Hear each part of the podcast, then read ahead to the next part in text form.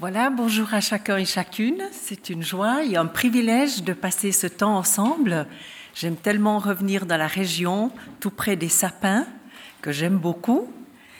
Et oui, c'est un privilège aussi de voir certains visages connus, notamment les bergères de Saint-Loup qui sont fidèles et que nous aimons beaucoup à Saint-Loup.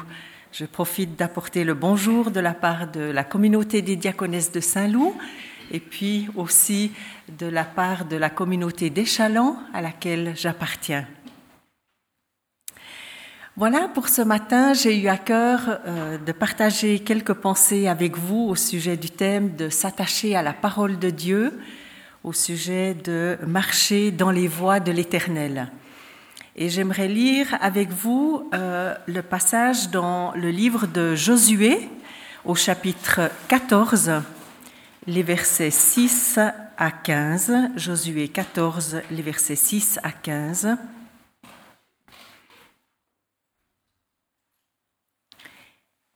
Les fils de Judas s'avancèrent vers Josué à Gilgal, et Caleb, fils de Yéphuné, le Kénisien, lui dit Tu sais, toi, ce que l'Éternel a déclaré à Moïse, homme de Dieu, en ce qui nous concerne, moi et toi, à Kadesh Barnéa. J'étais âgé de quarante ans, Moïse, lorsque Moïse, serviteur de l'Éternel, m'envoya de Kadesh Barnéa pour espionner dans le pays, et je lui fis un rapport avec droiture de cœur. Mes frères qui étaient montés avec moi firent perdre courage au peuple, mais moi, je suivis pleinement la voie de l'Éternel mon Dieu. Et ce jour-là, Moïse fit ce serment. Assurément, le pays que ton pied a foulé sera ton héritage et celui de tes fils à perpétuité, parce que tu as pleinement suivi la voie de l'Éternel mon Dieu. Maintenant, voici que l'Éternel m'a fait vivre, comme il l'a dit. Il y a quarante-cinq ans que l'Éternel parlait ainsi à Moïse, lorsqu'Israël marchait dans le désert. Et maintenant me voici aujourd'hui âgé de 85 ans. Je suis encore vigoureux, comme aux gens au temps où Moïse m'envoya. J'ai autant de force maintenant que j'en avais alors pour le combat comme pour sortir ou revenir. Donne-moi donc cette montagne dont l'Éternel a parlé ce jour-là, car tu as appris ce même jour qu'il s'y trouve des Anakim et qu'il y a de grandes villes fortifiées. Que l'Éternel soit seulement avec moi, et je le déposséderai comme l'Éternel l'a dit. Josué bénit Caleb, fils de Yéphuné, et lui donna Hébron pour héritage.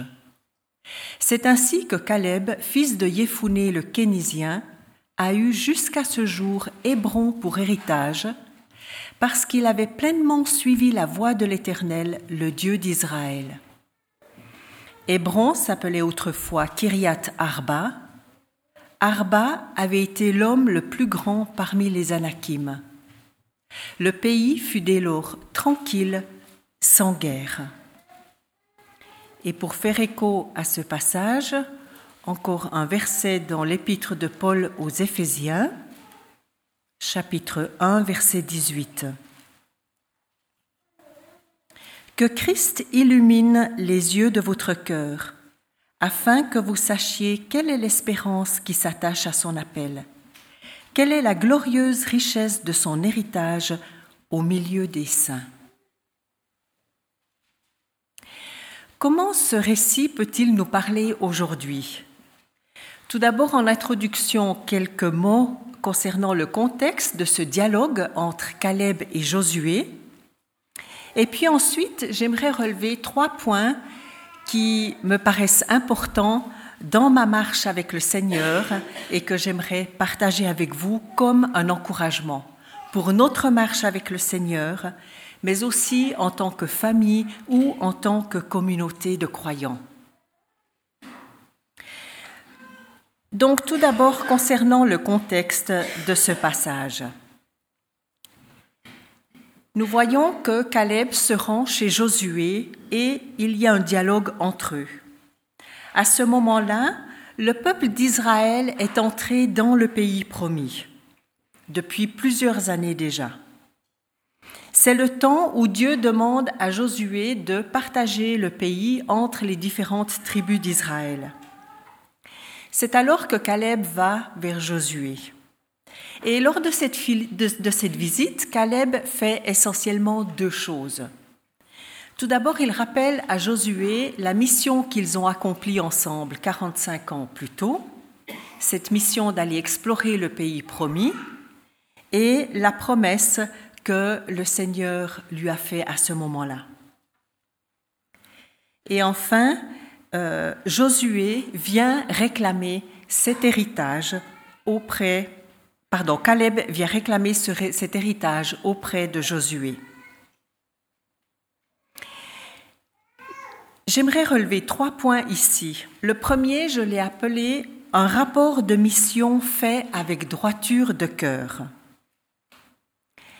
Caleb dit de lui-même qu'il a fait un rapport avec droiture de cœur.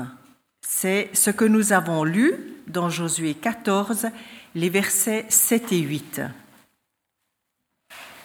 J'étais âgé de 40 ans lorsque Moïse, serviteur de l'Éternel, m'envoya de Kadesh Barnéa pour espionner dans le pays.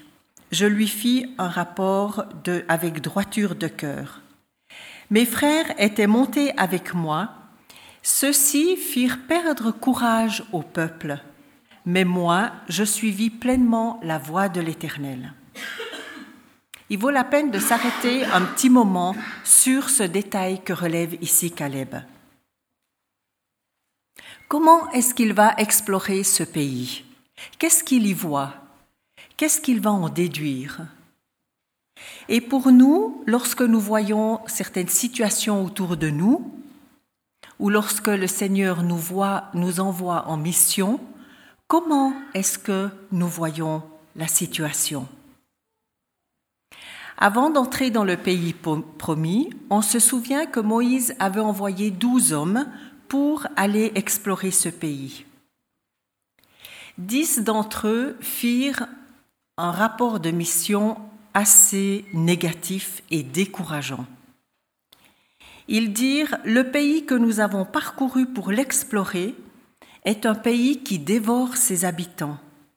Tout le peuple que nous y avons vu se compose d'une haute taille. Nous avons vu là des géants, fils d'Anak, de la race des géants. Et voilà ce qu'ils ajoutent encore. Nous étions comme des sauterelles et c'est ce que nous étions à leurs yeux. Ce passage, c'est, nous le lisons dans Nombre, les chapitres 13 et 14. Avec ce constat, il y a bien de quoi décourager plus d'un guerrier vigoureux. Pourtant, Josué et Caleb de leur côté, ils firent un autre constat de la mission, de l'observation qu'ils ont faite. Plus loin, dans Nombre au chapitre 14, ils disent Le pays que nous avons parcouru pour l'explorer est un pays très très bon. Si l'Éternel est favorable, il nous fera entrer dans ce pays et nous le donnera. Seulement ne craignez pas les gens de ce pays. L'Éternel est avec nous, ne le craignez pas. Comme cela arrive quelquefois, en tout cas, je ne sais pas si ça arrive chez vous, mais dans mon expérience, je vois quelquefois que lorsqu'on est face à une vision des choses ou une exploration d'une situation, on est face à des avis différents. Et dans le cas précis, la position des deux groupes se défend. En effet, dix d'entre eux expriment l'impossibilité de se, de se, saisir de ce pays, tant sont grandes les forteresses et puissants les gens, et ils sont dans la crainte. Ils vont jusqu'à exprimer leur regret de ne pas être morts en Égypte dans l'esclavage. Quel découragement Josué et Caleb, quant à eux, ils explorent la même mission et ils disent oui, c'est vrai qu'il y a des géants, c'est vrai qu'il y a des forteresses. Mais nous avons vu que c'est un bon pays. On a ramené des fruits de ce pays. C'est un pays que l'Éternel nous a promis. Si l'Éternel nous est favorable, il nous fera entrer dans ce pays. Les uns sont dans la crainte face à ce qu'ils observent. Ils se voient comme des sauterelles, faciles à battre. Et les autres sont dans la confiance. Ils sont dans la confiance face à Dieu, face à la promesse que Dieu a faite, et aussi ils expriment leur dépendance de Dieu. Et je crois que là, il y a vraiment une clé pour nous, c'est l'attitude de notre cœur. Je peux imaginer que nous avons tous déjà été dans des situations difficiles de crainte, pour ma part, je me souviens, lorsque j'étais encore infirmière à l'hôpital, je me suis trouvée dans une situation assez difficile, dans le sens que euh, soudainement, trois de mes collègues, dont ma chef, avaient décidé de ne plus me parler. Et cette situation a duré plusieurs mois. Et j'étais dans la crainte, par moments même j'étais paralysée, et bien sûr que j'ai crié à Dieu. J'ai aussi été soutenue par mon groupe de prière, mais j'avais qu'une envie face à ces trois géants, j'avais envie de quitter ce terrain-là. J'avais envie de prendre la fuite. Et en même temps, quand je cherchais la face de Dieu, j'avais la paix que j'étais au bon endroit et que c'était le lieu que le Seigneur avait préparé pour moi à ce moment-là. Et c'est ainsi que je me suis vraiment attachée au Seigneur face à cette crainte. Et un jour, spontanément, sans raison apparente, ces trois personnes ont donné leur démission. Et j'ai pu voir au travers de cette difficulté, de cette crainte, de ces géants qui étaient en face de moi, de s'attacher au Seigneur, de persévérer dans la prière et de comprendre que c'est là ma place. Ça m'a donné de vraiment connaître le Seigneur encore d'une manière beaucoup plus profonde. Mon fils, donne-moi ton cœur et que tes yeux se plaisent dans mes voies. Proverbe 23, 26. En toute situation, il est important de garder le regard fixé sur le Seigneur, d'être entouré de frères et de sœurs qui ont peut-être la foi pour moi lorsque là je n'ai plus la foi afin de ne pas s'encoubler dans nos relations ou de ne pas s'arrêter là où Dieu nous demande précisément d'aller de l'avant et de conquérir le pays. C'est aussi l'encouragement que l'apôtre Paul faisait aux Éphésiens en leur disant que Christ illumine les yeux de votre cœur, afin que vous sachiez quelle est l'espérance qui s'attache à son appel quelle est la glorieuse richesse de son héritage au milieu des saints Et Caleb, nous le voyons, il a le regard sur Dieu face à la situation du pays. Un regard au-delà des difficultés, un regard qui ouvre vers l'avenir, vers la vie, un regard qui l'a conduit à persévérer et à prendre les bonnes décisions. Caleb a suivi pleinement la voie de l'Éternel. Il a marché par la foi dans l'obéissance à la parole de Dieu. C'est ainsi qu'il est entré dans le pays promis. Et je souhaite nous encourager ce matin à laisser le Seigneur venir mettre sa vérité dans nos réalités. Même si peut-être ici ou là nous voyons des géants, des situations difficiles, nous voulons accueillir vraiment la vérité du Seigneur dans nos réalités. Il va nous montrer qu'au-delà de nos limites ou de nos circonstances, il ouvre un chemin, il ouvre un avenir, il y a une espérance vivante en Christ. Le deuxième point que nous pouvons relever dans ce passage, c'est Caleb qui ose rappeler au Seigneur sa promesse. Il lui a fait la promesse d'un héritage. Et bien sûr, nous voyons que Caleb a persévéré parce que c'est 45 ans plus tard qu'il vient vers Josué pour réclamer cet héritage. Et Caleb ose rappeler cet héritage à Dieu Je crois pour deux raisons.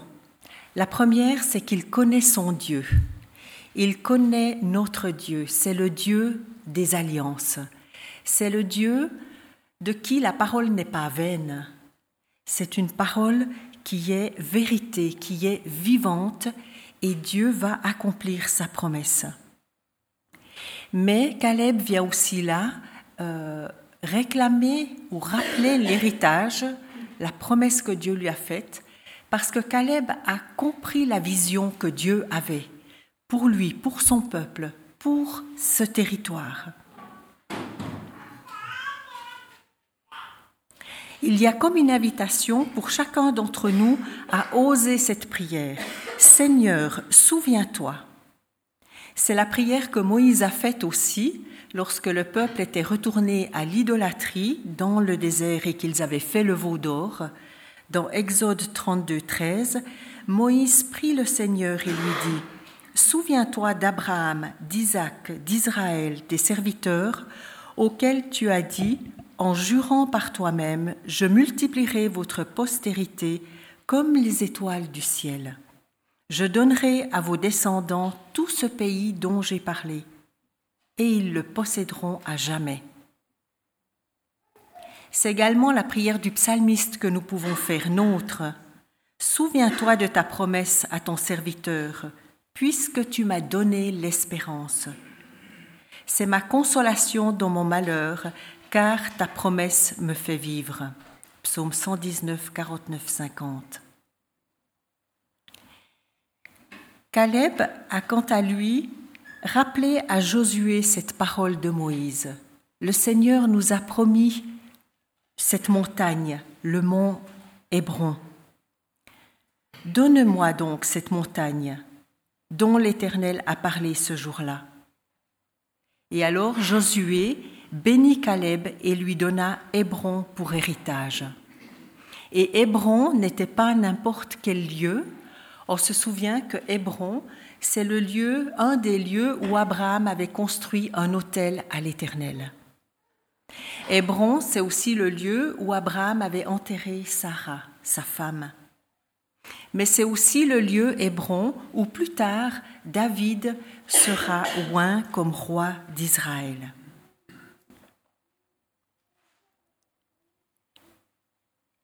Pour qui ou pour quelle situation pouvons-nous prier aujourd'hui cette prière? Seigneur, souviens-toi. Souviens-toi, Seigneur, de ta promesse envers ma famille, envers mon village, envers ma communauté.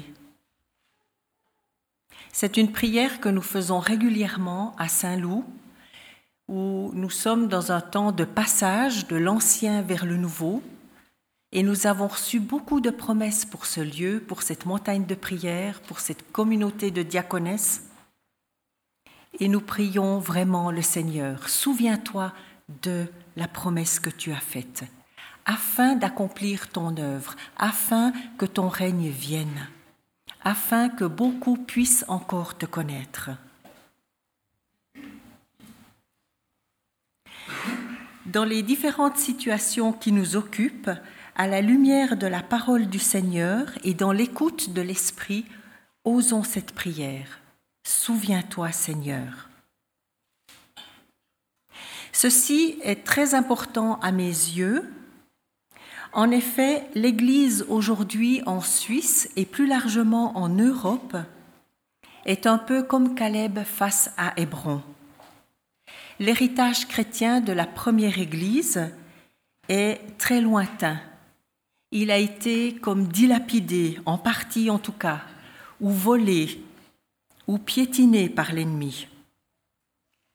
Et notre responsabilité en tant que croyants est de nous tenir sur la brèche, d'oser, comme Caleb et plus tard d'autres prophètes encore, rappeler la promesse au Seigneur. Oser prier avec foi et dire Pardon Seigneur, souviens-toi de nous, souviens-toi de la promesse que tu as faite pour ce lieu. Et j'ai appris, euh, oui, que vous avez acquis l'arsenal et où vous avez persévéré vous-même pendant longtemps pour entrer plus loin dans le pays promis que le Seigneur vous a fait. Et c'est vraiment aussi un encouragement pour moi de voir que Dieu a répondu à votre persévérance, un encouragement pour moi en particulier euh, par rapport à, à Saint-Loup et la mission dans laquelle on est pour vraiment franchir le pas jusqu'à entrer plus profondément encore dans le pays promis.